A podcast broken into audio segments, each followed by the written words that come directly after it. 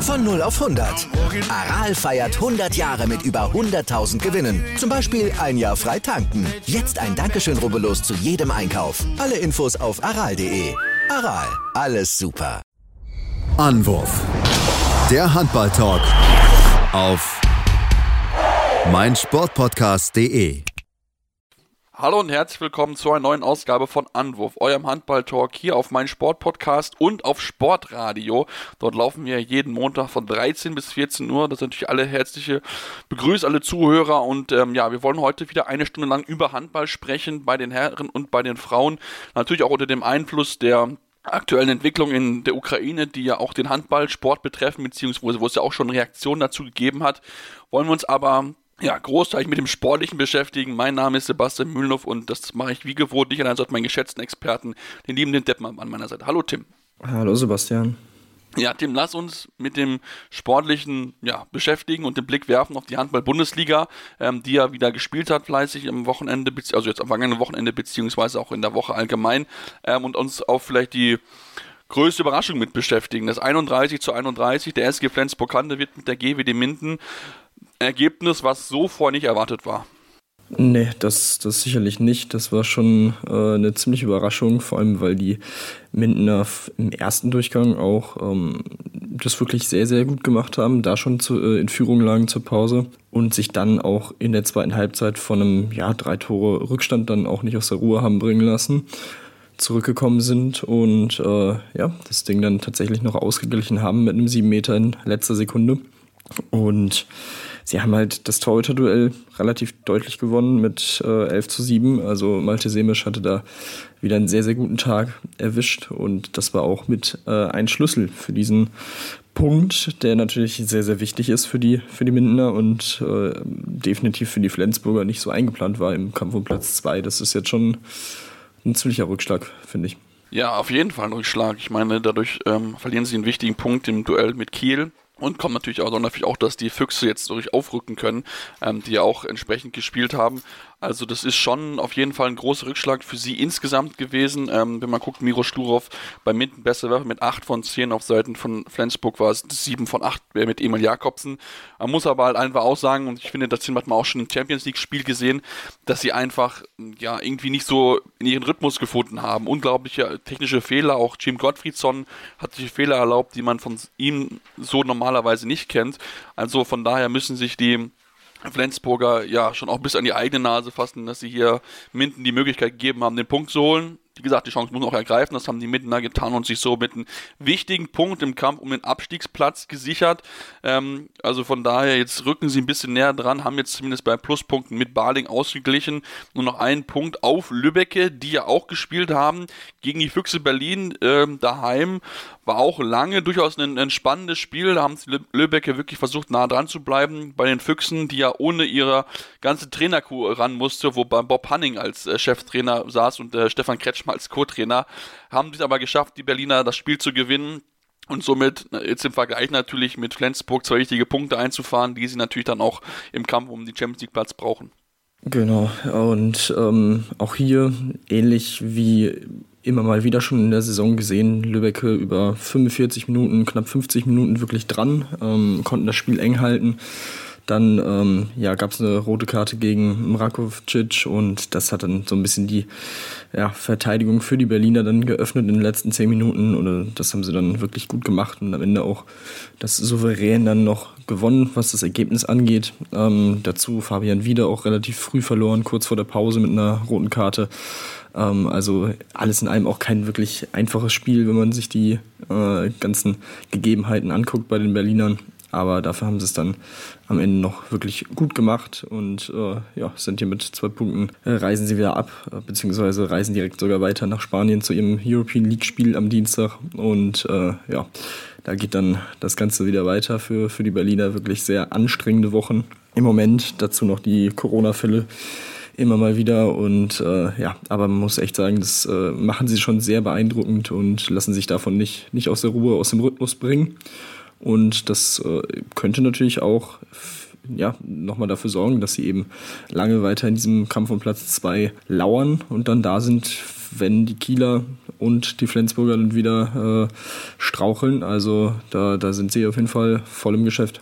Ja, das sind sie definitiv, das muss man, muss man schon so sagen. Und es ist ja wirklich beeindruckend, wie sie es hinbekommen. Das spricht natürlich auch für einen guten Zusammenhalt im Team, dass es ähm, ja, alle an einem Strang ziehen, dass sie unbedingt dieses Ziel Champions League Qualifikation erreichen wollen.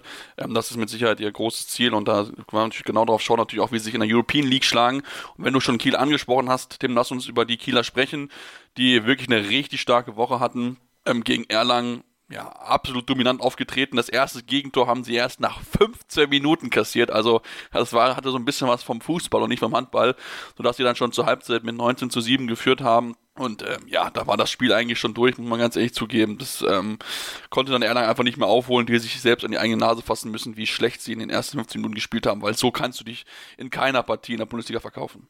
Nee, das war dann schon wieder eher so das äh, Erlanger Gesicht, das man vor Weihnachten oder nach Weihnachten, kurz nach Weihnachten gesehen hat. Das war schon sehr enttäuschend, dass es äh, ja so aus dem Ruder gelaufen ist in der ersten Viertelstunde und so gefühlt gar nichts geklappt hat, weil wenn sie dann mal durch waren, stand eben Niklas Landin im Weg und äh, ja, das haben die Kieler dann wirklich konsequent ausgenutzt und schon früh die Weichen auf Sieg gestellt. Das war wieder sehr beeindruckend. Und ähm, ja, am Ende Beste Werfer, Duvniak sieben Tore, Eckberg sieben Tore. Ähm, also eine sehr, sehr gute Leistung von den beiden. Niklas Sandin zehn Paraden, 38 Prozent. Also äh, ja, wirklich ganz stark. Damit vorgelegt im Kampf um Platz zwei und jetzt im Moment die Pole Position, aber ist ja auch noch ein bisschen was zu spielen. Aber die Kieler ähm, auch hier, nachdem sie ja die letzten Wochen auch immer wieder mit Verletzungen und oder Corona zu kämpfen hatten, ähm, sind sie da auch einigermaßen gut durchgekommen und äh, ich denke mal,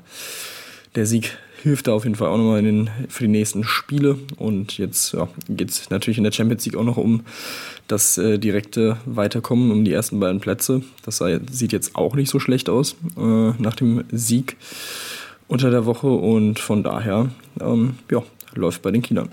Ja, absolut. Also dieses 35 26 gegen Montpellier, das war, war so dominant, das war wirklich beeindruckend, wie sie den ja, Tabellenersten ihrer Gruppen so wirklich abgeschlachtet haben. Also ähm, ich glaube, sie hatten da noch eine kleine Rechnung offen aus dem Hinspiel, wo sie ja sehr deutlich verloren haben äh, in, in Montpellier. Und ähm, man hat den Kieler von Anfang an gemerkt, das wollten sie unbedingt ausmerzen und das haben sie sehr, sehr eindrucksvoll geschafft. Am Ende 35, 26. Ähm, kommen wir gleich noch ein bisschen zu, dann aber lass uns noch über ein weiteres dominantes Team sprechen aktuell.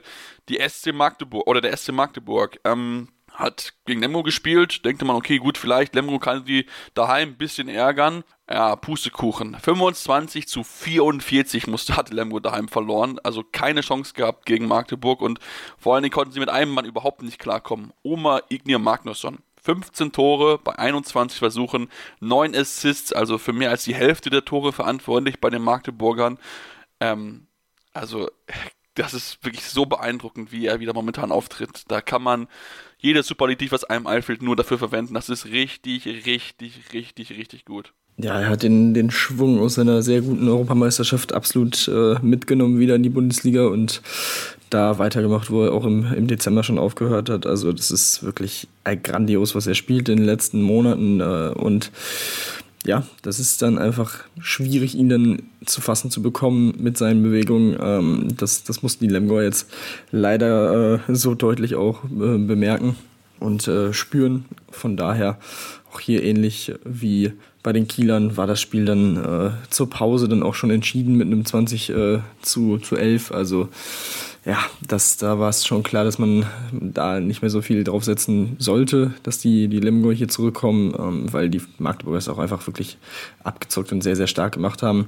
Dass es dann so deutlich wird äh, und am Ende mit 19 Toren, das ist dann schon, schon ziemlich hart. Ähm, vor allem, weil hier und da durchaus die Möglichkeit da gewesen wäre, vielleicht das zumindest ja, so bei acht Toren oder so zu halten. Äh, so in der 45. waren es acht Tore. Das sieht dann immer noch ein bisschen erträglicher aus, aber in der letzten Viertelstunde haben die Magdeburger das dann wirklich nochmal, sind nochmal komplett aufs Gas gestiegen und äh, ja, hatten da keine Gnade mit den, mit den Lipperländern. Von daher sehr, sehr starkes Spiel von Magdeburg. Ähm, ja, es sieht weiterhin nicht danach aus, als ob sie irgendwie nochmal straucheln, ernsthaft straucheln könnten in der Bundesliga.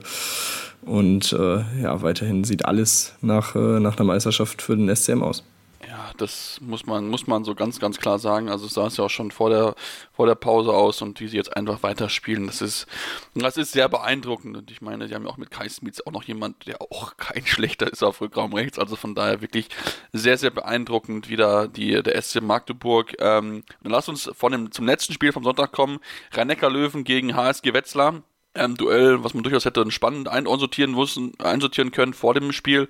War es am Ende auch 27 zu 30, heißt es am Ende aus Sicht der Löwen. Das heißt, sie haben knapp verloren gegen Wetzlar, die ja wirklich alles gegeben haben, guten Torhüter hinten drin hatten und das war am Ende auch natürlich ein wichtiger Teil, denn äh, 14 Paraden von Till Klimke im Vergleich zu 6 auf den Seiten der Löwen ist natürlich zu wenig, um dann so ein Spiel zu gewinnen. Dennoch, Tim, es war auf jeden Fall möglich, dass die Löwen es auch trotzdem hätten schaffen können.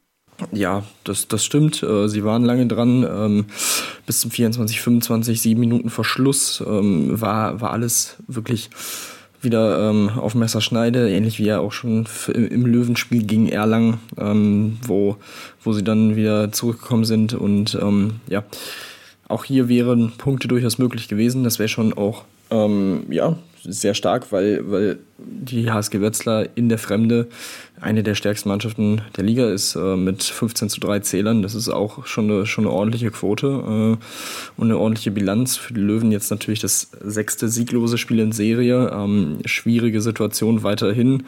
Ich will jetzt nicht sagen, dass der Trainerwechseleffekt so ein bisschen verpufft ist, aber zumindest was die Ergebnisse angeht, schon. Ähm, also aus den letzten sechs Spielen 1 zu 11 Punkte zu holen, das ist schon pff, nicht, so, nicht so gut, äh, Gelände gesagt. Ähm, ja, noch was, was die Tabellenkonstellation angeht, ist man so ein bisschen im Niemandsland der Tabelle mit Platz 12. Man hat fünf bzw. sechs Punkte, ähm, Pluspunkte auf Platz 17 da wird, denke ich mal, nichts passieren, aber ich denke mal, äh, ja, man sollte irgendwie versuchen, dann in solchen Spielen demnächst mal wieder zu gewinnen. Das nächste Spiel ist gegen Minden.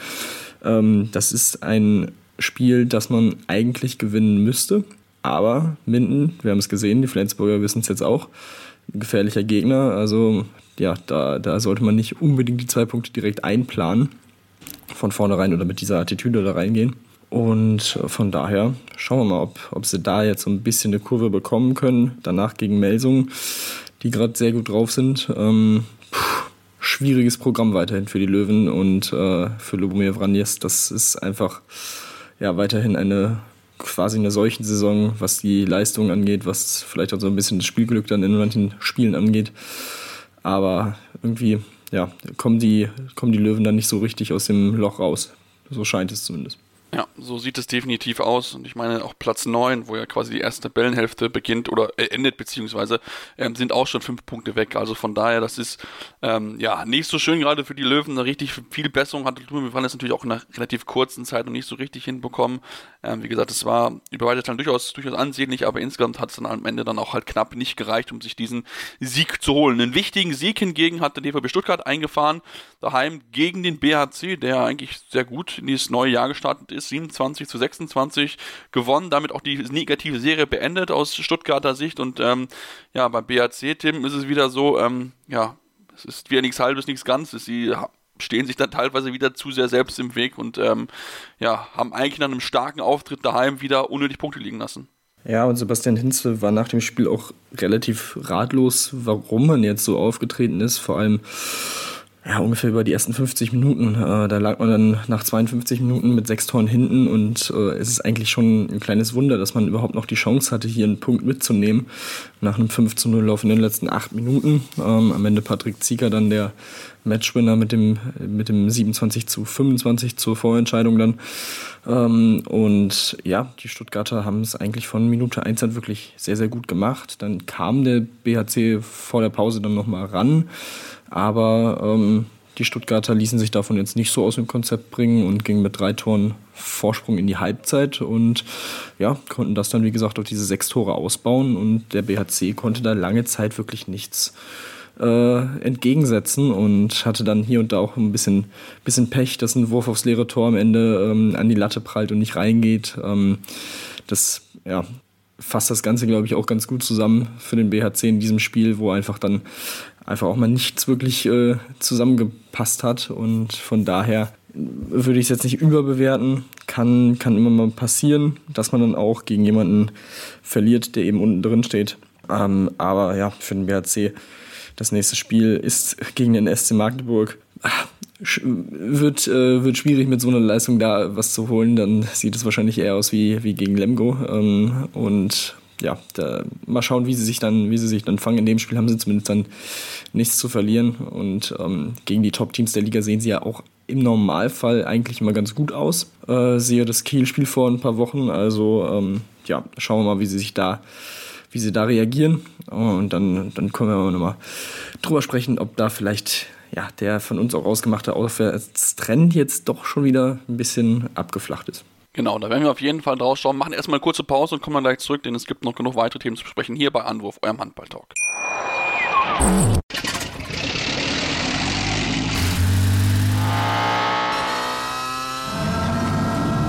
Von 0 auf 100. Aral feiert 100 Jahre mit über 100.000 Gewinnen. Zum Beispiel ein Jahr frei tanken. Jetzt ein Dankeschön, rubbellos zu jedem Einkauf. Alle Infos auf aral.de. Aral, alles super. Ja, und jetzt machen wir weiter mit dem Handball, mit dem Männerhandball und wollen natürlich noch zum Abschluss das letzte Spiel der Handball-Bundesliga besprechen. Ein Spiel 22 zu 22 zwischen MT Melsung und äh, Leipzig, was man, ja, gelinde gesagt als äh, der spielertechnischen Fehler beschreiben kann. 21 zu 16, also insgesamt 37 technische Fehler auf beiden Seiten.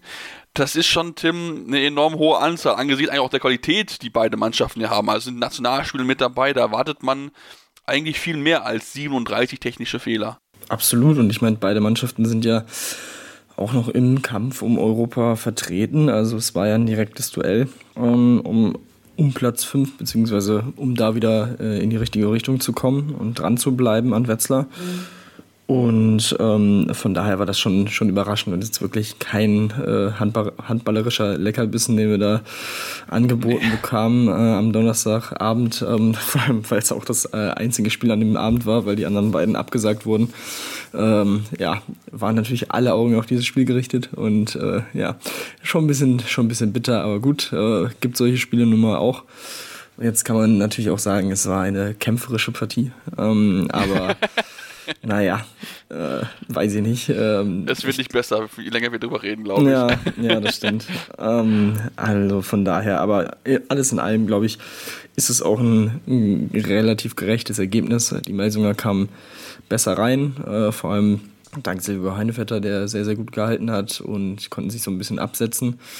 Und ähm, ja, dann gab es einen 4-0-Lauf Mitte der zweiten Hälfte von den Leipzigern. Da waren sie wieder dran, ähm, sodass es eben nahezu ausgeglichen war. Konnten dann kurzzeitig auch mal die Führung übernehmen in der Schlussphase, aber die dann nicht über die Zeit bringen. Also von daher, so wie, wie das Spiel dann verlaufen ist, ist es auch, denke ich mal, ein recht gerechtes Ergebnis.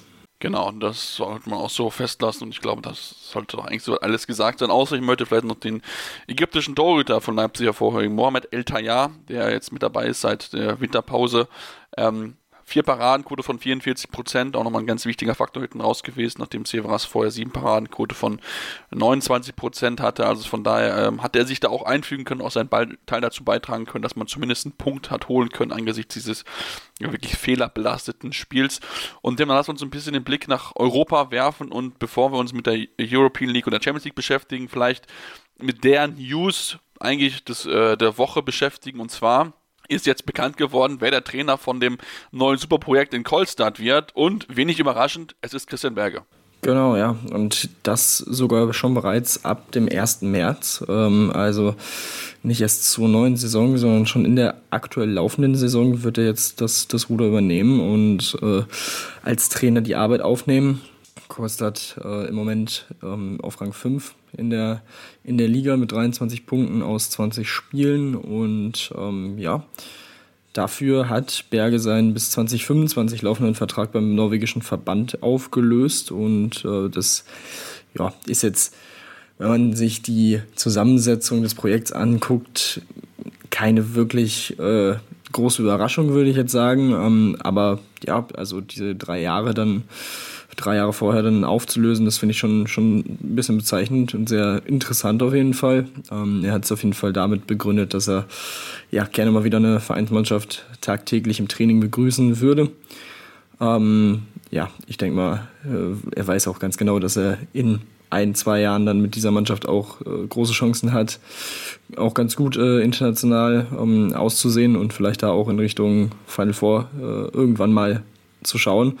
Ich denke, das ist ja das, das ultimative Ziel dieses, dieses Projekts und ähm, ja, da haben sie sich auf jeden Fall ja, einen der stärksten Trainer der, der letzten Jahre auch, auch geholt und ähm, das ist in dem Sinne eigentlich nur logisch äh, für, für dieses Projekt und ähm, von daher bin ich sehr gespannt, was er jetzt in der aktuellen Saison noch äh, machen wird. Aber dann natürlich, wenn dann die, die meisten Spieler im Sommer schon, schon dabei sind, ähm, wie sich das Team dann unter ihm entwickelt da bin ich auch definitiv gespannt drauf, wie, wie die Entwicklung dieses Teams sein wird. Wie gesagt, er kennt ja auch viele der Spieler aus Nationalmannschaftszeiten. Ist ja jetzt schon seit ja, knapp acht Jahren Nationalmannschaftstrainer gewesen. Also von daher schon eine wirklich sehr, sehr lange Zeit. Und ähm, ja, gut, da ist es, wie gesagt, eigentlich fast nur zwangsläufig gewesen, dass er dort äh, ja den Posten dann übernimmt. Ähm, bei, bei, äh, bei, bei Kolstadt war ja auch schon lange gehandelt worden. Und deswegen, äh, ja, wie gesagt, über das Thema mit Sicherheit, wie er kündigt, kann man mit darüber streiten, aber im Endeffekt ist mit Sicherheit auch für ihn ein verlockendes Projekt, wie es ja für viele andere norwegischen Spieler in ganz Europa gewesen ist, die dann auch nach Kolstadt wechseln werden in den nächsten Jahren.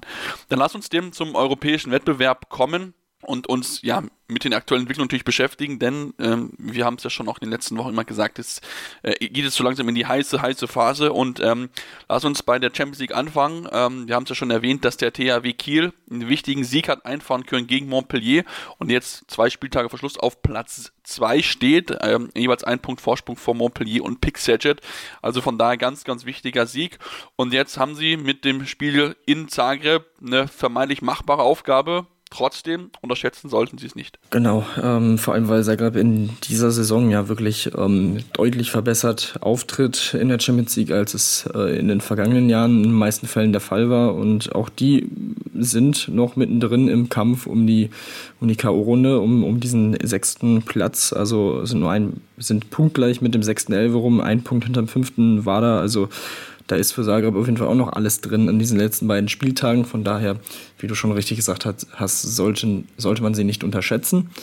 Aber so wie der THW da aufgetreten ist ähm, gegen Montpellier, also im Normalfall ist Montpellier schon mal ein anderes Kaliber als Zagreb. Von daher mache ich mir da auch relativ wenig Sorgen. Und ähm, ja, das wäre dann der nächste sehr wichtige Schritt für die, für die Kieler ähm, auf dem Weg die, die Playoff-Runde zu überspringen. Montpellier trifft gleichzeitig auch noch an diesem Spieltag auf Aalborg, also Topspiel in der Gruppe auch schon wieder ähm, mit dem dritten gegen den ersten.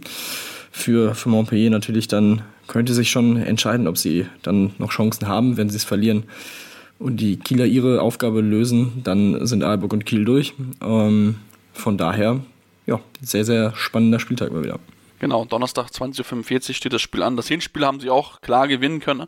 Ich habe mir mal nochmal geschaut, 36 zu 28. Also von daher haben sie auch bewiesen, dass sie damit klarkommen. Wie gesagt, trotzdem unterschätzen sollte es man sie nicht, denn Zagreb hat immerhin vor knapp zwei Wochen das Big Saget daheim mit zwei Toren besiegt und auch äh, dann äh, kurz vor Weihnachten nur mit einem Tor verloren gegen äh, äh gegen ähm, Montpellier. Also von daher, das ist schon eine Mannschaft, die man auf jeden Fall auf der Rechnung haben sollte und die man nicht unterschätzen sollte. Ähm, spannend ist es auch bei in der zweiten Gruppe, in der Gruppe B, denn äh, Flensburg hat ja nach der, nach der durchaus erwarteten Niederlage in Paris, wo sie auch nicht gut gespielt haben. Ähm, jetzt weiterhin natürlich alle, Chancen, alle Karte in der Hand, sind sie weiterhin auf Platz 5 mit 9 Punkten. Aber dahinter ist die Situation nochmal verschärfter geworden, denn Porto hat überraschend daheim verloren gegen Bukarest, sodass jetzt Platz 6, Platz 7 und Platz 8 jeweils nur 8, äh, jeweils 8 Punkte haben und somit nur einen Punkt hinter Flensburg stehen. Damit kann natürlich für Flensburg ähm, auch am Ende heißen, dass sie letzter werden können. Ähm, das Spiel jetzt gegen Porto daheim am Mittwoch natürlich umso wichtiger dann, Tim, dass sie dort dann zumindest schon mal ein Team eliminieren können und sich selbst natürlich auch noch einen wichtigen Abstand zu den weiteren Teams aufbauen können.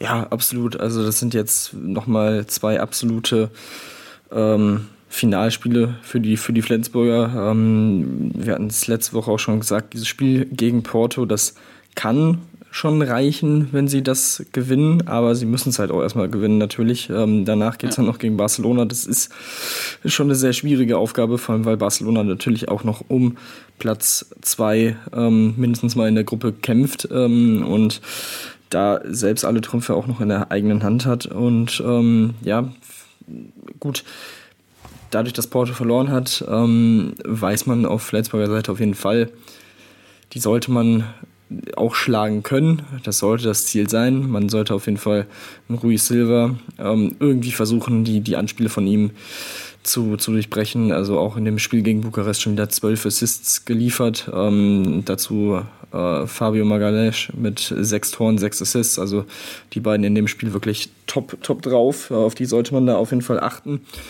Ähm, aber ja, die Flensburger, es ist echt schwierig zu prognostizieren, wie sie dann auftreten. Also, wenn sie so auftreten wie gegen Minden, mache ich mir da schon ein bisschen Sorgen. Ähm, andererseits hatten sie auch in den letzten Wochen immer mal wieder Spiele dabei, äh, wo sie einfach auch gut gespielt haben. Und ich meine, gegen PSG haben sie über weite Strecken des Spiels nicht gut gespielt, das stimmt, aber am Ende dann trotzdem sind sie auf, auf ein Tor rangekommen und hatten die Chance auszugleichen und tatsächlich noch was Zählbares mitzunehmen.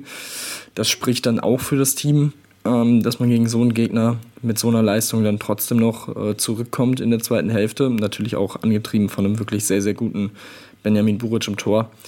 Ähm, von daher es ist äh, ja irgendwie auch da so, so, so komplett der Wurm drin, aber man hat weiterhin, ja, wie gesagt, alle Chancen in diesem Kampf um Platz 5 und 6. Aber gegen Porto muss jetzt auf jeden Fall ein Sieg her. Ja, definitiv. Und äh, wenn wir gerade in der Gruppe sind, haben wir ja mit HC Motor Saporoschin ein Team aus der Ukraine. Und ähm, dort sind, ist es so, dass alle Team, also alle Spiele, die sie jetzt noch haben, sind noch äh, ja nicht datiert, auf welches Datum, da ja die ERF auch bekannt gegeben hat, dass die Teams erstmal ihre Partien auf einem neutralen Boden austragen muss, aufgrund des aktuellen Konflikts, der es dort zwischen der Ukraine und Russland gibt. Ähm, scheinbar ist es aber wirklich so, dass man bei der ukrainischen Mannschaft wirklich aktuell nicht weiß, wie der Stand ist. Also wir haben auch mal geschaut, auch auf Social Media ist nicht zu nicht herauszufinden, wo sie sich aktuell befinden.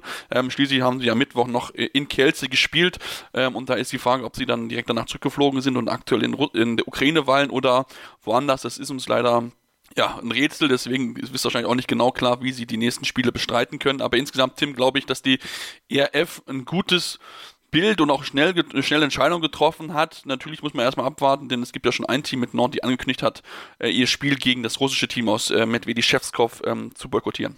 Genau, ja. Also man hat ähm, erstmal beschlossen, dass es vorerst keine Heimspiele für sowohl national als auch Vereinsteams aus Russland und der Ukraine geben wird. Die Frauen-EM-Quali-Spiele zwischen Polen und Russland sowie Tschechien und der Ukraine, die jetzt in dieser Woche äh, im Doppelpack stattfinden sollten, wurden vorerst verschoben. Das Männer-WM-Quali-Spiel zwischen Finnland und der Ukraine findet als Doppelpartie in Finnland statt.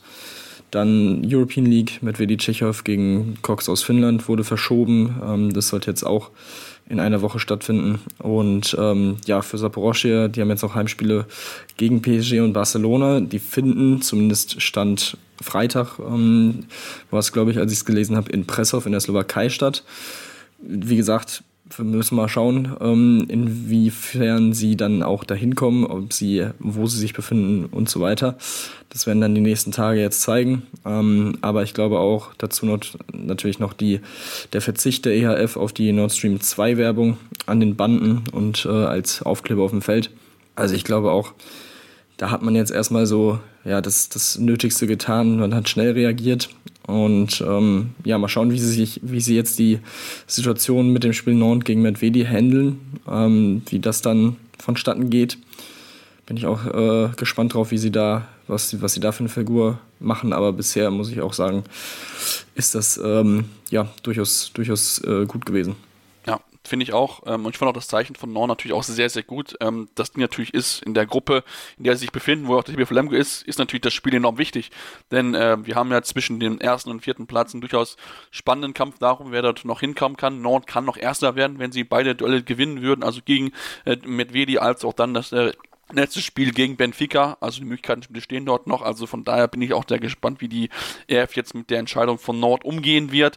Lemgo muss jetzt erstmal gegen Cox ran. Am äh, Donnerstag, äh, am Dienstag äh, spielen sie dort in Finnland. Ähm, also von daher auch durchaus in der Nähe, aber äh, trotzdem im gesicherten Bereich. Und dann am Ende müssen sie ja nochmal daheim gegen Gok Gutmisch spielen. Mal gucken, ob sie dann vielleicht noch ihren vierten Platz verlassen können. Aus den anderen deutschen Spielen, ich denke, es ist relativ klar, dass da Magdeburg ähm, ja, sich keine Blöße geben sollte gegen den IKC-Vorwurf am Dienstag mit einem sollte ein klarer Sieg eigentlich werden, auch wenn es der zweite ist, auf der auf die wartet, aber trotzdem hat der SC Magdeburg bisher nicht den Eindruck gemacht, dass sie irgendwie irgendwelche Punkte hergeben wollen.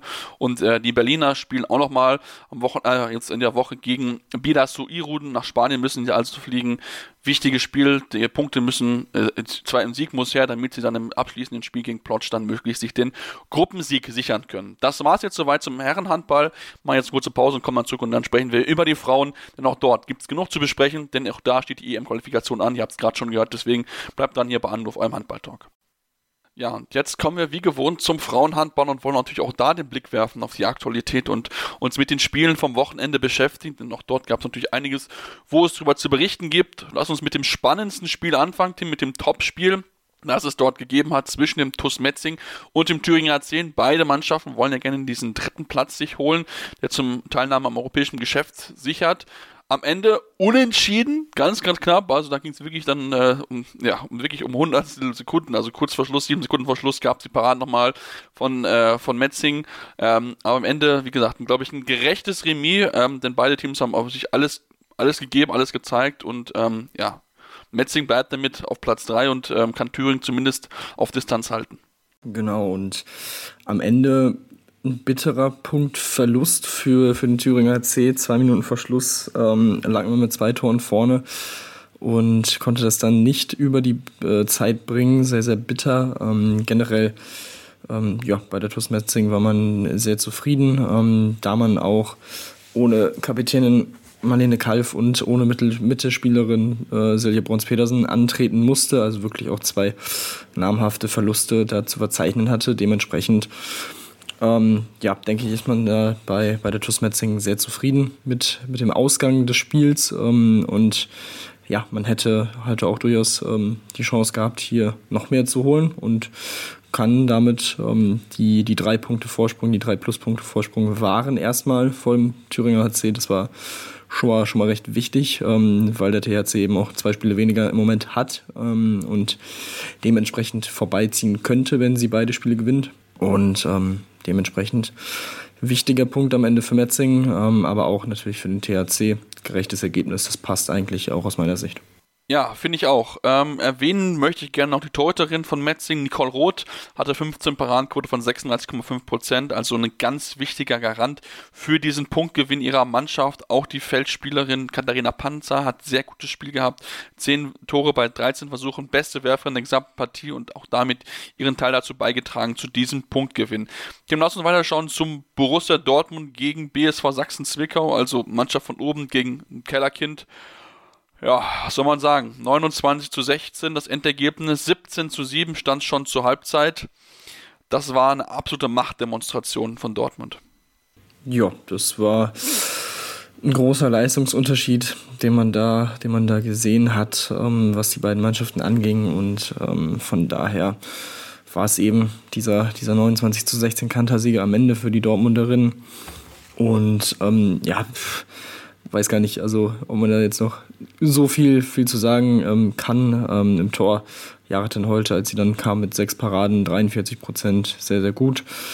Ähm, obwohl auch auf der anderen Seite muss man auch sagen, Nele Kurzke äh, mit zehn Paraden, 37 Prozent. Also es hätte auch noch deutlicher ausfallen können für die, für die Dortmunderin. Ähm, dementsprechend ja, äh, Pflichtaufgabe erfüllt. Ähm, weiterhin unangefochten der, der zweite Platz. Und ähm, so kann man zumindest ein bisschen Druck auf Bietigheim weiterhin auf, aufrechterhalten äh, und dann vielleicht irgendwie, falls sie dann doch nochmal ein Spiel verlieren sollten, da sein. Äh, aber ja, also es geht eigentlich nur darum, eben diesen zweiten Platz weiter zu sichern und das haben sie ähm, bravourös gemeistert. Das haben sie wirklich sehr, sehr gut gemacht. Während auf Seiten der Zwickauer, ich habe mal geschaut, 20 technische Fehler. Das ist natürlich viel zu viel, wenn du gegen so eine gute Mannschaft bestehen willst. Und da hilft dir halt auch keine gute Torhüterin. Wenn du halt vorne die Bälle wegwirfst, dann ähm, lädst du natürlich Dortmund auch zu einfachen Gegentoren ein und lässt den Torhüter natürlich dann auch ein bisschen im Stich insgesamt. Lass uns, wenn du Bietigheim angesprochen hast, auch dann zu Bietigheim gehen. Hatten auch ein Heimspiel auch ähnlich stark gewesen gegen Buchholz Rosengarten. Ähm, zur Halbzeit stand es 16 zu 9. Also auch da wirklich ein relativ deutliches Ergebnis schon zur Halbzeit. Am Ende ähm, 27 zu 20. Also auch von daher da ein standesgemäßer Sieg ähm, der Bietigheimerinnen. Ja, wobei man hier tatsächlich gar nicht mal ähm, so zufrieden mit der Leistung war, trotz des eigentlich souveränen und deutlichen Sieges. Man hatte in der zweiten Halbzeit eine Phase, in der man äh, nicht so wirklich äh, offensiv ähm, ja, Lösungen gefunden hat, so ein bisschen aus dem Tritt gekommen ist. Ähm, dann auch einen 0 zu 4 Lauf bekommen hat, sodass äh, Buchholz nochmal auf fünf Tore rankam. Aber ja, danach äh, in den letzten zehn Minuten haben sie es dann wirklich nochmal konsequent gespielt. Ähm, die dann mit äh, 4 zu 3 gewonnen und dann ähm, ja, eben dieses deutliche Ergebnis dann auch feiern können. Und ich meine, wenn man mit sieben Toren gewinnt und trotzdem äh, ja, einiges an Verbesserungspotenzial sieht, spricht das auf jeden Fall für die Qualität der Mannschaft. Ähm, aber ja, auf, auf der anderen Seite, für Buchholz Rosengarten, denke ich mal, ja, ist das, ist das absolut, absolut im Rahmen. Äh, man ist hier nicht unter die Räder gekommen, hat sich, wie gesagt, in der zweiten Halbzeit auch nochmal ein bisschen rankämpfen können. Ähm, und ja, das war dann, war dann okay. Ähm, Bietigheims Trainer Markus Gaugisch hat vor allem die vielen technischen Fehler ähm, angesprochen, die ihm nicht so, nicht so gefallen hat, äh, gefallen haben. Von daher, das ist etwas, woran er jetzt in den nächsten Tagen dann auch nochmal verstärkt arbeiten möchte. Ähm, aber ansonsten, ja, weiterhin äh, starke starke Phase, die die Bildschirmerinnen hier haben. Und ähm, da scheint sie auch weiterhin keiner zu stoppen. Nee, so sieht's da aus. Also sowohl international als auch national aktuell kein Vorbeikommen an der SGA BBM Bietigheim. Dann lass uns ähm, weiterkommen und zum Spiel schauen, wo man eigentlich meint, das ist ein klares Ergebnis, 31 zu 22. Wenn man sich aber genauer anschaut, Tim, ist das Spiel zwischen Bensheim Auerbach und Oldenburg knapper eigentlich gewesen, denn zur Halbzeit führte Oldenburg noch mit drei Toren, 12 zu 15, stand es aus Sicht der Gastgeberin und am Ende ja, haben sie nach eines über, einer überragenden zweiten Halbzeit mit 19 Toren und nur sieben erlaubten, ähm, ja, dieses Spiel für sich entscheiden können. Also das war nochmal richtig stark, haben sie richtig nochmal einen draufgelegt, ähm, während sich Oldenburg ja schon auch an die eigene Nase fassen muss. Also wenn du mit drei Toren führst, darfst du dann nicht halt nicht am Ende mit neun Toren verlieren. Genau, ja. Ähm, vier Minuten nach der Pause war diese Drei-Tore-Führung dann auch schon äh, Geschichte. In der Abwehr hatte man keinen Zugriff mehr. Ähm, dementsprechend, ja, wurde man da mehr oder weniger wirklich überrannt in der zweiten Hälfte. Das war schon sehr beeindruckend äh, von der HSG Bensheim Auerbach und ähm, ja, alles in allem äh, Lisa Friedberger, beste Torschützin mit sieben Toren bei vier Assists und ähm, ja, das war eine sehr beeindruckende zweite Hälfte, wie gesagt, vor allem defensiv, also da nur sieben Gegentore zuzulassen, aber auch auf der anderen Seite 19 zu werfen, das ist schon echt, äh, echt sehr, sehr stark gewesen für die, für die Oldenburgerin. Natürlich sehr, sehr bitter, dass man äh, am Ende so, so deutlich durch, äh, unter die Räder kommt. Ähm, ähm, hatten jetzt eine Phase mit drei Auswärtsspielen in Folge, was dann natürlich auch so ein bisschen an den Kräften zehrt. Das ist, das ist natürlich ganz klar. Ähm, aber ja, da, da wird man, denke ich mal, die richtigen Schlüsse draus ziehen und ähm, schauen wir mal, wie, wie sie jetzt im nächsten Spiel auftreten, weil wie gesagt, die erste Halbzeit an sich war ja durchaus äh, positiv und ähm, darauf kann man dann vielleicht so ein bisschen aufbauen und ähm, so die, die Fehler aus, den, aus der zweiten Halbzeit ähm, ja, abstellen oder versuchen abzustellen. Ja, mit dem Sieg hätten sie sich ja auch durchaus Luft verschaffen können. Also mit neun Punkten stehen sie aktuell auf Platz 11 in der Tabelle. Und mit dem Sieg hätten sie halt gleichziehen können mit Bensheim Auerbach, die jetzt natürlich vier Punkte Vorsprung haben. Also von daher wäre der Sieg schon sehr, sehr wichtig gewesen, einfach um ein bisschen auch beruhigter zu gehen in die nächsten Wochen, denn man ist ja noch nicht so ganz raus aus dem Abstiegskampf. Deswegen äh, eine bittere Niederlage auch gerade gegen eine Mannschaft, die man auch ja, eigentlich eher unten halten wollten, als dass man wirklich den, den Abstand nach oben äh, verliert. Ähm, klaren Sieg hat auch die HSG Blomberg Lippe gefeiert äh, mit 37 zu 25. Auch da war es so, dass die erste Halbzeit durchaus noch ausgeglichen war, also nur 17 zu 14 äh, zur Halbzeit und dann hat auch hier die, äh, die Gastgeber Gas gegeben, 20 Tore in der zweiten Halbzeit, äh, während man nur 11 zugelassen hat. Also auch da wirklich eine, eine starke Leistung von den Blombergerinnen. Nach der deutlichen Niederlage gegen Dortmund der Woche hat man sich da sehr gut rehabilitieren können. Genau, ja. Äh, vor allem die Phase in der, in der zweiten Halbzeit von der 37. bis zur 45 war dann am Ende spielentscheidend äh, mit einem 9 zu 3 Lauf. Also ähm, ja, das, das waren sehr ereignisreiche acht Minuten, äh, die man da hatte und da konnten sie sich dann entscheidend absetzen, haben es wirklich von, von Beginn an eigentlich auch gut gespielt. Ähm, länger oder wie gesagt bis zur 37. Minute konnten, konnten die Gäste aus Bad Wildungen dann auch noch mithalten, ähm, aber danach haben sie es wirklich sehr, sehr stark gemacht. Mal wieder ähm, ja, top Malina Marie Michalczyk mit neun Toren. Ähm, sehr, sehr starkes Spiel von ihr. Auch Letizia Quist mit sieben Toren und drei Assists ähm, auf, auf Blomberger Seite. Sehr, sehr gut unterwegs und ähm, ja, das ist auf jeden Fall eine sehr starke Woche gewesen ähm, mit 4 zu 2 Punkten aus den drei Spielen in den sieben Tagen. Da kann man auf jeden Fall äh, positiv zurückblicken und jetzt ähm, ja so ein bisschen bisschen regenerieren, ähm, während die, die äh, Nationalspielerinnen dann natürlich auch unterwegs sind und danach wieder weiter voll, voll angreifen. Auf jeden Fall. Zudem haben sie ja noch unter der Woche eine wichtige Spielerin verpflichtet, die Lipper. Äh, mit, äh, mit der guten Alexia Hauf haben sie von Buchholz Rosengarten eine Linksaußenspielerin sich dazu holen können aus der, von, der, von der Konkurrenz. Ähm, wird er dort mit ähm, Mia Zierke das Duo in der nächsten Saison bilden. So direkt unterschrieben bis 2024. Also von daher dann nochmal einen wichtigen Lücke schließen können. Und insgesamt, wie gesagt, die Lipper haben dort Bad Wildung Vipers keine Chance gelassen. Ähm, ja, lass uns dann noch zu den letzten zwei Spielen kommen ähm, und das Spiel zwischen Buxtehude und Halle ansprechen. Ähm, auch da stand es zur Halbzeit ausgeglichen 10 zu 10 und dann hat Buxtehude ähm, ja bis angezogen, hat sich dann auch absetzen können gegen die Überraschungsmannschaft der Liga ähm, und am Ende zwei wichtige Punkte eingefahren, um dann natürlich auch möglichst dran zu bleiben an den Metz, äh, an Metzing, denn man hat aktuell ja noch drei Spiele weniger, ähm, sodass man eigentlich an ihn vorbeiziehen könnte. Trotzdem natürlich ganz, ganz wichtig, dass sie hier keine Punkte haben liegen lassen ja, und das war dann schon wirklich, ähm, finde ich, überraschend deutlich und schon sehr, sehr beeindruckend, wie sie Union Halle Neustadt hier defensiv vor allem dominiert haben. Also nur 17 Gegentore im direkten Duell, zwei Tabellennachbarn mit äh, Halle Neustadt auf 6 und Buxtehude auf 5 vor dem Spieltag. Ähm, es war wirklich ja, sehr, sehr stark. Man, das 10 zu 10 zur Pause zeigt, glaube ich, dass eben äh, die, die Defensivreihen da vor allem im Fokus waren in diesem Spiel. Natürlich mit Kati Filter 36 Prozent und Annika äh, Gudel mit 42 Prozent. Auch wirklich zwei starke Torhüterinnen hinten drin auf beiden Seiten. Und ähm, ja, das war wirklich äh, sehr interessant, dieses, dieses Duell. Ähm, bis zur 44. Minute war es auch ein sehr enges Spiel.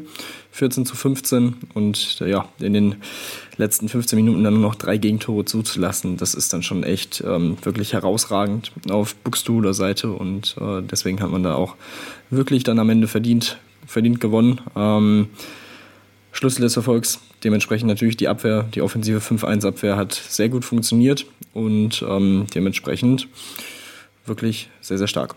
Ja, ist sowieso so eine Art Prunkstück eigentlich, den Buxtehude hat mit der, mit der Abwehr. Also da sind sie schon eine auf jeden Fall der besseren Mannschaften in der Bundesliga. Also von daher, das ist schon richtig, richtig gut, was sie dort Woche für Woche hinstellen können. Und ähm, natürlich muss man auch nicht unerwähnt lassen, dass halt Union Halle Neustadt auch 16 technische Fehler hatte. Also auch da viel zu viel eigentlich, um dort zu bestehen. Und damit auch ähm, ja sogar sechs mehr als die Gegnerin. Und da, ja, bemerkt man auch schon, okay, was sind auch die kleinen Unterschiede dann zwischen den beiden Mannschaften. Lass uns zum Abschluss, Tim, noch auf das letzte Spiel kurz zu blicken, äh, blicken zu kommen. Neckarsulm, Sportunion Neckarsulm hat gewonnen mit 30 zu 25 in Leverkusen. Ähm, zur Halbzeit schon 11 zu 17, also von daher war es von da vom Beginn an klar, wo es hingehen läuft. Sarah Wachter 17 Paradenquote von 41 Prozent, starkes Spiel. Richtig, richtig. Und ähm, für Neckarsulm tatsächlich das erste Mal ein Bundesliga-Sieg in Leverkusen, also auch da äh, ein bisschen äh, Historisches erreicht und das war wirklich ähm, ja, sehr, sehr, sehr, sehr stark von Beginn an. Wie gesagt, ähm, innerhalb von, von neun Minuten äh, hat man da sich äh, gut äh, rausgekämpft äh, aus der Anfangsphase, wo Leverkusen eigentlich ganz gut ins Spiel kam. Äh, da lagen sie 6 zu 5 vorne und ja, ein paar Minuten später stand es auf einmal 6 zu 12. Ähm, das war so der Knackpunkt schon früh in dieser Partie. Ähm, bei Neckarsulm trotzdem nicht alles perfekt. Äh, Mitte der zweiten Hälfte dann eine kleine, eine kleine Schwächephase, wo Leverkusen nochmal auf ein Tor herankam, aber ähm, ja, danach fing sich die Sportunion Neckarsulm nochmal und konnte dann dementsprechend souverän äh, mit fünf Toren gewinnen. Ähm, denke ich, wenn man sich, wenn man sich das Spiel anguckt, auch wirklich eine, ein verdienter Sieg. Ähm, ja, überragende Spielerin Lynn Knippenborg mit sieben Toren, sieben Vorlagen, sehr, sehr stark auch aufgelegt äh, im Feld und dementsprechend für Neckarsulm wichtiger Sieg. Und ähm, für, für Leverkusen nach einer guten Phase, auch zu Hause mit äh, 5 zu 1 Punkten, jetzt die, die erste Niederlage nach drei Spielen. Ja, genau. Wichtiger Sieg und ähm, ja, damit machen wir jetzt eine kurze Pause und kommen dann gleich zurück, beschäftigen uns dann mit der EM-Qualifikation der Damen. Deutschland spielt ja unter anderem gegen Niederland und dazu gleich mehr hier bei Anruf eurem Handball-Talk.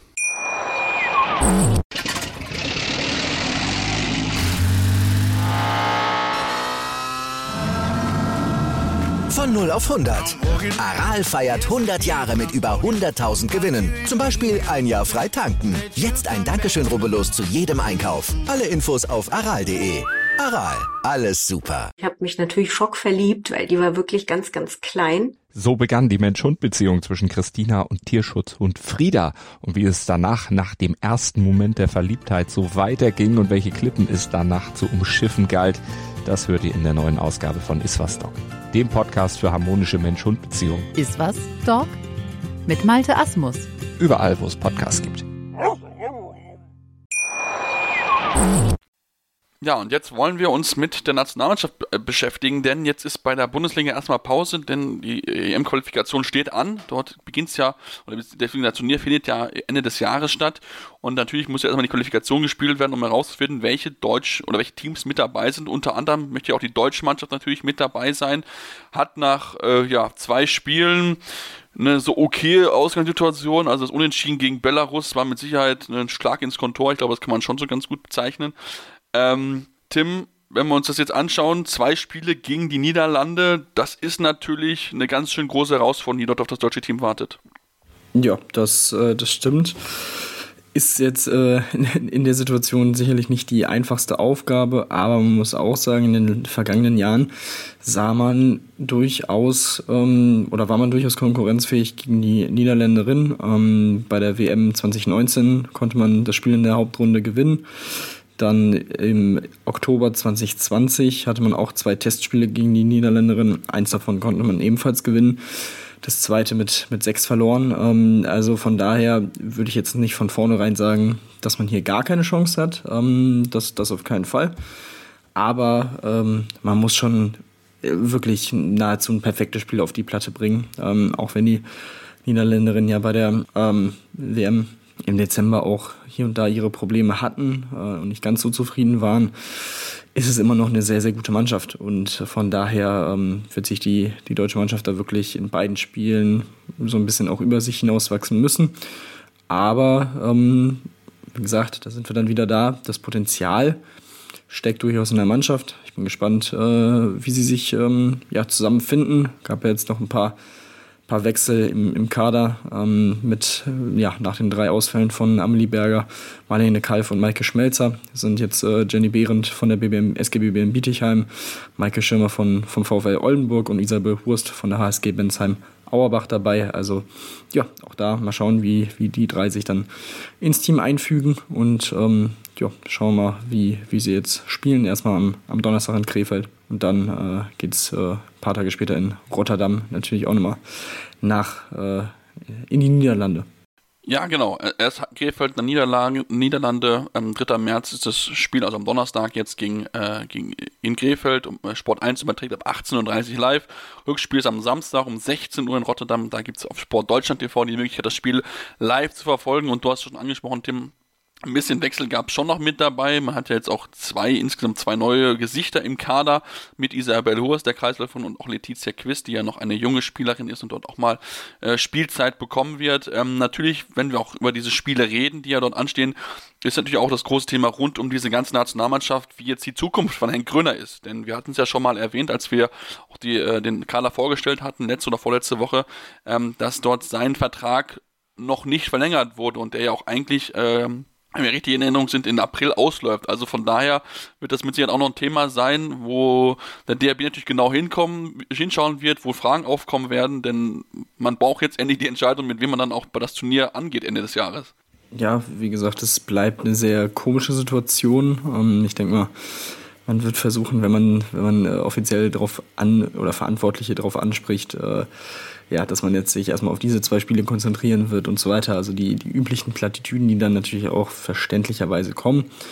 Ähm, aber genau, nichtsdestotrotz ist es eine, eine interessante Gemengelage, das muss man so, so festhalten. Ich ähm, ja, habe jetzt in den letzten Tagen eigentlich immer, immer mal wieder positive Dinge gehört und gelesen, ähm, auch in Zusammenhang mit seiner Person, dass, dass er aus der Mannschaft eigentlich eine ganz gute, ähm, ganz gutes Backing hat und ähm, von daher spreche das natürlich für ihn, wenn die Mannschaft sich wohlfühlt mit dem, was er so vorhat und ähm, mit ihm als Typen gut zurechtkommt. Ähm, ich glaube, eine Alina Grase jetzt war es unter anderem bei dem German Handball Awards, die da auch sehr positiv, ähm, positiv über ihn geredet hat. Dementsprechend, ähm, ja, es kann irgendwie gefühlt in alle Richtungen gehen. Natürlich wird man jetzt auch darauf achten, wie die Mannschaft auftritt in diesen beiden Spielen. Ich glaube, da geht es dann gar nicht mal so unbedingt nur ums Ergebnis oder um die Ergebnisse, sondern vor allem um die Spielweise und den Auftritt der Mannschaft. Und dann, äh, ja, schauen wir mal weiter, wie die äh, Ausgangsposition in der Qualifikation nach diesen beiden Spielen ist. Ob sie wirklich dann irgendwie vielleicht brenzlig äh, aussieht äh, vor diesen beiden entscheidenden Spielen. Ähm, aber ich kann mir da tatsächlich im Moment irgendwie auch alles vorstellen. Das ist echt eine ja, spannende Situation auf jeden Fall. Ja, das ist sie definitiv und da ist das die beiden Top-Teams, da bin ich sehr gespannt, wie sie sich dann gegenseitig Punkte klauen. Die Duelle zwischen Belarus und Griechenland finden erstmal nicht statt und nicht mit Sicherheit auch einfach darum, was einfach, einfach die aktuelle Lage dort äh, in der Region ist. Deswegen muss man natürlich dann da abwarten, wie sich dann die, die beiden Teams natürlich auch besiegen werden. Lass uns ein Team auch so ein bisschen einen, Gruppen, einen Blick auf die anderen Gruppen werfen und natürlich auch auf die anderen deutschsprachigen Länder. Da wollen wir natürlich einen Blick auf Österreich werfen, denn sie haben ja nach dem Unentschieden gegen Rumänien, was schon ziemlich überraschend gekommen ist im Oktober, ähm, durchaus noch gute Chancen. Jetzt spielen sie gegen die, zweimal gegen die Färöer-Inseln, also von daher können sie jetzt mit zwei Siegen eine gute Ausgangsposition arbeiten und dann vielleicht eine EM-Qualifikation schaffen. Das wäre für das Land natürlich ein riesengroßer Erfolg. Ja, das, das wäre definitiv ein großer Erfolg und auch durchaus eine, eine kleine Überraschung in dieser Gruppe. Ähm, natürlich die, die Österreicherin bei, bei der WM im Dezember natürlich auch sehr hart getroffen von, von Corona und äh, da wirklich äh, klare Pro äh, ja, Probleme gehabt ähm, und jetzt nicht das Turnier spielen können, ähm, was man sich vielleicht vorher vorgestellt hat und was man hätte auch spielen können, äh, leistungstechnisch. Das haben sie, wie gesagt, in diesem Spiel gegen Rumänien schon, schon gezeigt. Und von daher bin ich da auch, auch sehr gespannt drauf. Das sind eigentlich zwei Spiele, die man, ähm, ja, die man eigentlich gewinnen, gewinnen muss. Und dann sehe das mit fünf Punkten aus vier Spielen schon echt sehr vielversprechend aus bin gespannt natürlich dann auch, wie sich die Rumänen gegen Dänemark dann schlagen äh, in den beiden Spielen jetzt. Und ähm, da ist dann wirklich alles offen, was diesen zweiten Platz angeht, weil für mich Dänemark schon eigentlich der Favorit in dieser Gruppe ist. Genau, das Rückspiel mit Rumänien gibt es dann am 24. April und da könnte sich das dann wirklich dann entscheiden, inwieweit dann diese Überraschung startet werden können. Zuletzt war die österreichische Frauenhandball-Nationalmannschaft 1998 bei einer Europameisterschaft mit dabei. Also es ist schon eine ganz schön Weile her insgesamt und ähm, das wäre natürlich ein riesengroßer Erfolg für dieses, für das Land. Ähm, lass uns auch noch auf das dritte deutschsprachige Land sprechen, äh, Schweiz die, Tim, für sie ist sehr, sehr schwierig. In der Gruppe mit Russland und Polen ist es eigentlich quasi unmöglich zu schaffen, haben auch die ersten beiden Duelle jeweils auch verloren. Ähm, durchaus zwar nur mit knapp gegen Russland mit vier Toren. Ähm, jetzt müsste es darum, jetzt gegen Litauen wichtige Punkte zu sammeln, um dann vielleicht wirklich dann nochmal mit Überraschungspunkten irgendwie nochmal oben anzugreifen, aber das wird schwierig. Ja, ich denke, das, das wird, wird sehr, sehr schwierig. Ähm Polen und Russland sind beides halt auch wirklich sehr abgezockte Mannschaften, haben teilweise auch wirklich äh, absolute Stars in ihren Reihen. Ähm, und von daher würde ich schon sagen, dass, dass das äh, ja, wirklich eine sehr schwierige Aufgabe wird, ähm, für die Schweizerin da noch ernsthaft ein Wörtchen, Wörtchen mitzureden. Ähm, auch wenn sie, wie gesagt, in diesem Spiel gegen die Russen gut mitgehalten haben ähm, und am Ende, wie gesagt, nur, nur mit vier Toren verloren haben. Aber ähm, da muss man ja auch bedenken, dass die, die Russen da auch noch äh, hier und da in so einem Findungsprozess waren vor der, vor der WM. Ähm, also für, ja, vielleicht das so ein bisschen der, der Grund dafür. Und ähm, dementsprechend, dadurch, dass sie eben gegen die Polen auch mit neun verloren haben, kann ich mir irgendwie nicht so recht vorstellen, dass sich das, äh, dass das in, dem, in den Rückspielen dann groß anders aussehen wird. Wahrscheinlich nicht unbedingt, trotzdem hoffen kann man ja mal ein bisschen aus Schweizer Sicht. Ähm, dann lasst uns in eine weitere klare Gruppe gehen. Äh, die Ungar Gruppe mit Ungarn und Spanien ist eigentlich quasi jetzt schon entschieden. Also da sollten Slowakei und Portugal kaum noch Chancen haben, da ranzukommen, auch wenn es Portugal im Oktober sehr gut gemacht und nur mit einem Tor gegen Spanien verloren hat glaube ich nicht wirklich daran, dass die da wirklich dann nochmal äh, ja, diesen, auf diesen Zweitplatz kommen könnten. Spannender ist es dann vielleicht in den anderen zwei Gruppen, denn äh, in der Gruppe mit Frankreich und auch in der Gruppe mit Schweden ist eigentlich so keine zweite Kraft jeweils erkennbar. Da ist in der, in der Frankreich-Gruppe kämpfen Kroatien und Ukraine so ein bisschen drum, nachdem ja die Ukraine Kroatien besiegt hat. Und in der Gruppe mit Schweden ist es zwischen Serbien und Island wahrscheinlich, wo sich entscheidend wird. Ähm, dort hat äh, ja Island gewinnen können gegen Serbien. Also von daher, das ist dann ähm, ja ein spannender Kampf um Platz zwei, der dort wartet. Genau, ja. Und äh, für Kroatien geht es jetzt eben zweimal gegen Frankreich, also zwei sehr, sehr schwierige Spiele, ähm, aber auch ja, wenn sie da wirklich alles, alles reinhauen, wer weiß, vielleicht können sie da irgendwie so einen Bonuspunkt Punkt mitnehmen. Ähm, aber hier, wie gesagt, ist das äh, weiterhin echt alles offen und ähm, kommt es dann natürlich auch auf das direkte Rückspiel an gegen die, die Ukraine, wann und ob auch immer das dann äh, gespielt werden kann. Und ähm, ja, in der anderen Gruppe, Island trifft jetzt zweimal auf die Türkei. Ähm, da sind sie eigentlich der, der klare Favorit und können dann mit, äh, ja, mit zwei Siegen da schon eine ordentliche Weiche stellen. Ähm, wie gesagt, Serbien dann gegen Schweden. Schwierige Spiele. Ähm, Glaube ich ehrlich gesagt nicht, dass sie da groß was holen werden. Dafür sind die Schweden einfach, einfach zu, zu stark und ähm, dementsprechend ja, könnte das äh, sehr, sehr gut aussehen nach diesem Doppelspieltag für die Isländerin. Ja, das könnte es auf jeden Fall. Also von daher ähm, ja, bin, ich, bin ich sehr gespannt auf diese, auf diese zwei Gruppen. Die Spiele könnt ihr natürlich dann auf ERF-TV verfolgen. Ähm, wie, wie gewohnt ähm, gibt es auch die Möglichkeit, die Spiele dann wahrscheinlich auch großartig ohne Kommentar, aber zumindest hier anzuschauen, wenn es euch interessiert. Und natürlich uns zu folgen. Ähm, dort gibt es die Möglichkeit natürlich bei einem Podcatcher eurer Wahl uns zu abonnieren, ähm, denn wir werden natürlich darüber reden nächste Woche, ähm, wie die Ergebnisse ausgegangen sind, wie sie die deutsche Mannschaft geschlagen hat. Da wird natürlich das große Augenmerk drauf liegen und ob es dann vielleicht auch Neuigkeiten rund um die Zukunft von Henk Röhner beim DAB geben wird. Wir werden natürlich sehr, sehr gespannt drauf schauen. Ähm, ansonsten dürft ihr uns, wie gesagt, gerne folgen. Bei Twitter mit dem Handle ZMAR56 findet ihr mich. Bei Tim ist es Tim-23 ähm, und äh, können mit uns in Kontakt treten, über den Handballsport reden uns auch, wie gesagt, gerne mal Rezensionen da lassen bei Facebook, äh, bei, bei iTunes oder eben auch bei Spotify. Ähm, Facebook-Seite haben wir noch nicht, sind wir mit dabei, das gerade aufzubauen. Deswegen ähm, dürftet ihr dann vielleicht in den nächsten Wochen und Tagen mal einfach mal gucken, einfach mal schauen, da werdet ihr mit Sicherheit uns irgendwie finden und dann könnt ihr uns auch dort folgen äh, und mit uns über Handballsport sprechen. Uns gibt es dann nächste Woche wieder hier bei Anwurf, eurem Handballtalk.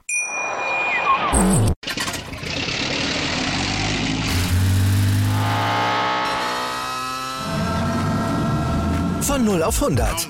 Aral feiert 100 Jahre mit über 100.000 Gewinnen. Zum Beispiel ein Jahr frei tanken. Jetzt ein Dankeschön, rubbellos zu jedem Einkauf. Alle Infos auf aral.de. Aral, alles super. Anwurf. Der Handball-Talk auf meinsportpodcast.de.